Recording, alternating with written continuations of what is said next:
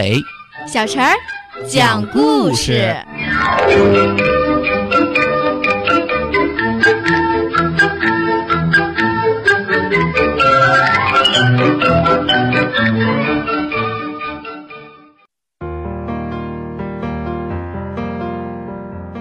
请听故事《小飞侠》。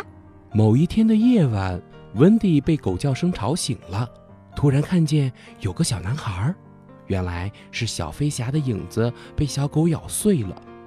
连妖精甄佳也不知道要怎么办，惊动到在旁深睡的温蒂。温蒂醒来见状，只好用针线把它缝好。小飞侠很高兴，送给他一个漂亮的纽扣。并请他到梦幻岛当六个小孩的保姆。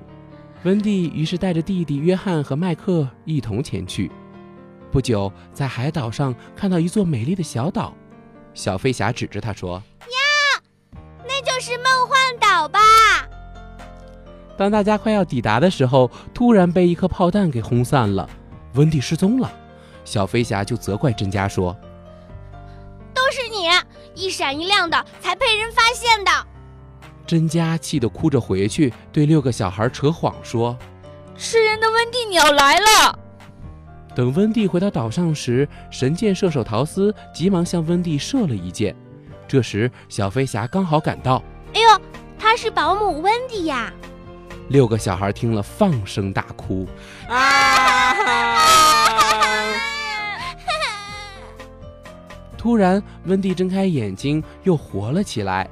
原来呀。箭只是射中了纽扣而已，大家很高兴地围在温蒂旁边，而甄家也因此被赶出家门。就在这时，海盗魔王正埋伏在外，准备袭击。突然，滴答滴答的钟声响起，那只吃过魔王右臂的大鳄鱼又跑来吃它，魔王吓得逃走了。一天，温蒂和小飞侠到人鱼岛去玩，突然听到一阵救命声。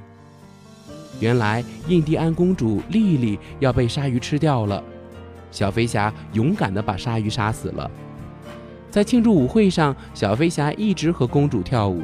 温蒂觉得无聊，就先回家。这时海盗正好偷袭梦幻岛，大伙于是被抓，连蛋糕也被下毒了。回家后的小飞侠想吃蛋糕，甄佳突然飞进来说：“有毒，别吃。”接着把蛋糕吃了。小飞侠伤心地哭了，而泪水竟然救活了甄佳。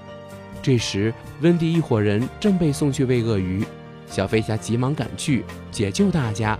他们和海盗展开了一场激战，终于把海盗打败了。魔王掉落海中，被鳄鱼吃了。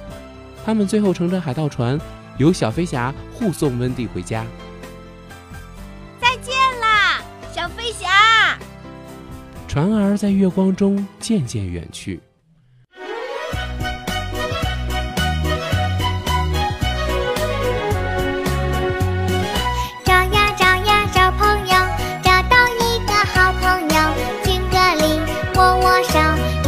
我的好朋友。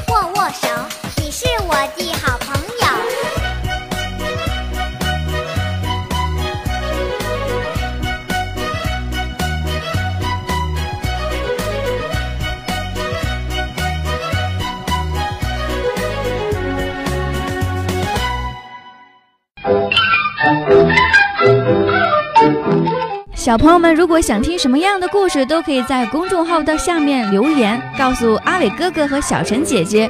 蜻蜓用户也可以通过微博来告诉我们，微博“成微暖”就可以来找到，告诉我们吧。